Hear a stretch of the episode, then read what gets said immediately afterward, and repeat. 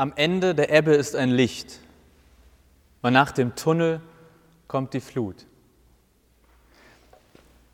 Wisst ihr, Jesus stirbt am Kreuz unter größten Schmerzen, macht dann diese unglaubliche und einmalige Comeback-Tour, geht zurück zu seinen Jüngern, haut gleich wieder ein Wunder raus mit diesem Fischfang und dann kommt, es gibt Frühstück. Ich meine, er hätte so viel zu sagen gehabt. Es gab so viele Fragen. In dieser biblischen Geschichte heißt es auch, dass die Jünger sich nicht mal trauten, ihn zu fragen, wer er sei. Das heißt, sie wussten, dass er es ist, und zugleich trauten sie sich nicht zu fragen. Irgendwie eine komische Stimmung dort am See nach diesem wunderbaren Fischfang. Und Jesus sagt, kommt, es gibt Frühstück. Der auferstandene Jesus hat Appetit. Er isst gerne. Vielleicht kennt er keinen Hunger mehr, aber Appetit sehr offensichtlich. Deswegen hat die Predigt heute auch den Untertitel, warum wir nie aufhören werden zu essen weil die Vorstellung eines Himmels oder eines ewigen Lebens anscheinend nicht die Möglichkeit und den Genuss von Essen ausschließt. Ja, eigentlich sogar konkret einschließt. Am letzten Abend vor seiner Kreuzigung ist Jesus mit seinen Jüngern. Am ersten Morgen nach seiner Auferstehung ist Jesus wieder mit seinen Jüngern. Abendmahl und Auferstehungsfrühstück. In beiden Fällen sitzt Jesus mit seinen Jüngern beim Essen.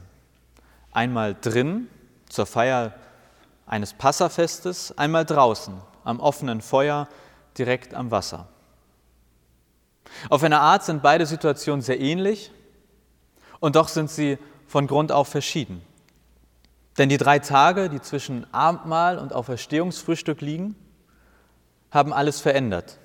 In diesen drei Tagen hat sich alles verändert. Jesus, die Jünger und die Welt. Zwischen Abendmahl und Auferstehungsfrühstück liegen drei dunkle Tage. Jesus ist tot, die Jünger sind zu Tode betrübt, hoffnungslos enttäuscht.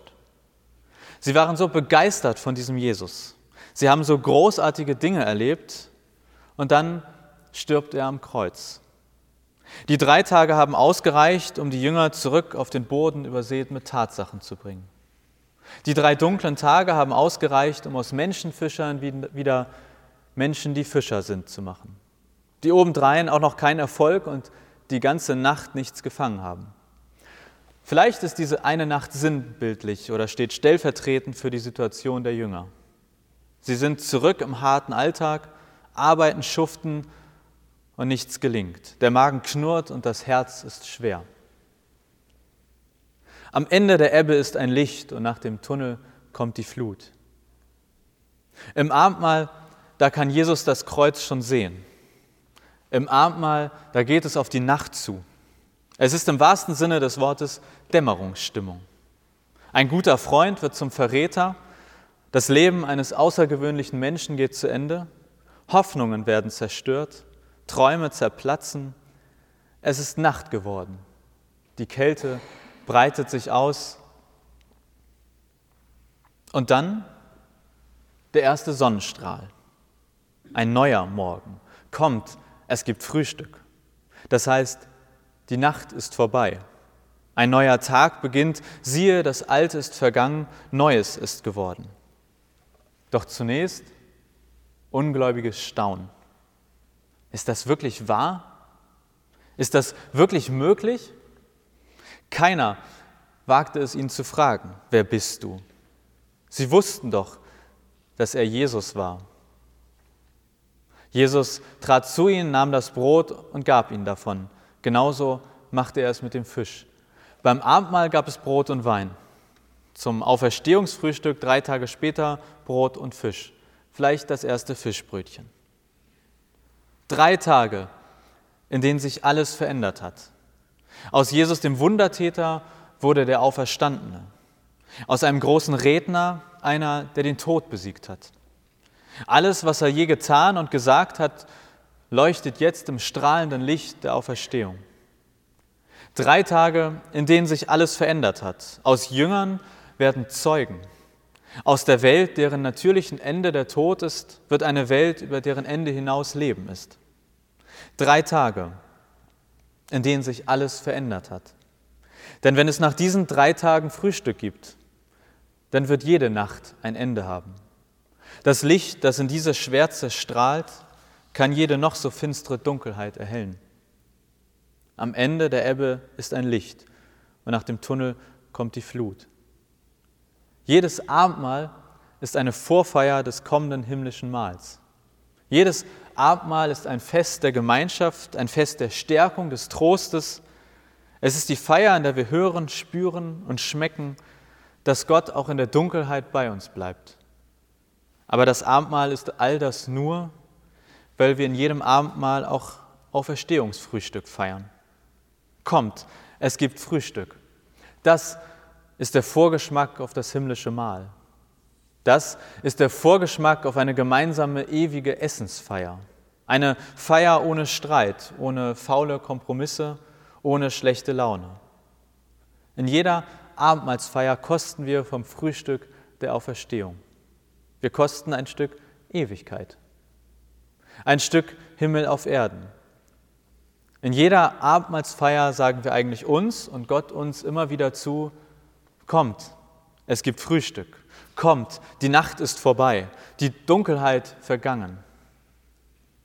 Frühstück mit Jesus, das muss für die Jünger alles gewesen sein.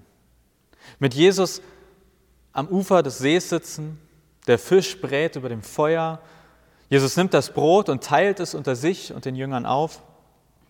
Die ersten Sonnenstrahlen wärmen ihr Gesicht, hinter ihnen ein Netz bis zum Bersten gefüllt mit dem Fang der Nacht. Und natürlich steckt diese Geschichte voller Symbolik und Bedeutung für die Jünger damals und für uns heute. Denn die Jünger brauchen Jesus weiterhin und mehr denn je. Er ist es, der ihre Netze befüllt. Er schenkt ihnen die Fische, das, was sie wortwörtlich zum Überleben brauchen. Er weiß, dass sie Stärkung nötig haben für ihren Magen und ihre Herzen, die so schwer sind von drei Tagen Dunkelheit.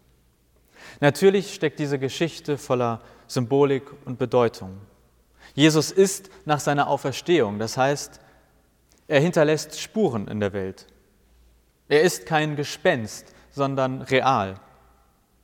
Aber seine Spuren in der, Welt, in der Welt sind mal wieder so anders als vielleicht erwartet. Denn woran erkennen die Jünger den auferstandenen Jesus? An einer schlichten Mahlzeit, am schlichten gemeinsamen Essen mit Brot und Fisch. Kommt, es gibt Frühstück.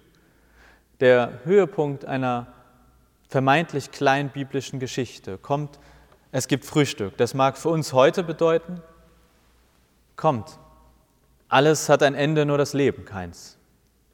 Wie nach einer Nacht voller Albträume das Licht am Morgen und ein stärkender, intensiv duftender Kaffee. Nach einer Zeit der finanziellen Unsicherheit, der Angst, ob das Geld reicht, die Überweisung des ersten Gehaltes und der Gedanke, jetzt geht es wieder aufwärts. Nach Monaten der Schmerzen die ersten Schritte nach der OP, Tränen in den Augen, weil man vergessen hatte, was es bedeutet, ohne Schmerzen zu leben. Auferstehungsfrühstück, das ist wie ein erstes herzliches Lachen nach langer Trauer, wie eine innige Umarmung nach verletzendem Streit, wie die ersten warmen Tage eines Jahres, wie so richtig fettige Pommes nach einer durchfeierten Nacht. Was auch immer deine drei Tage Dunkelheit sind und wie lange deine drei Tage schon oder vielleicht auch noch andauern. Komm, es gibt Frühstück. Auch am Ende deiner Ebbe ist ein Licht. Nach jedem deiner Tunnel kommt die Flut, die Lichtflut. Auch am Ende deiner Ebbe ist ein Licht. Nach jedem deiner Tunnel kommt die Lichtflut. Denn seit Ostern ist das Leben Licht durchflutet. Amen.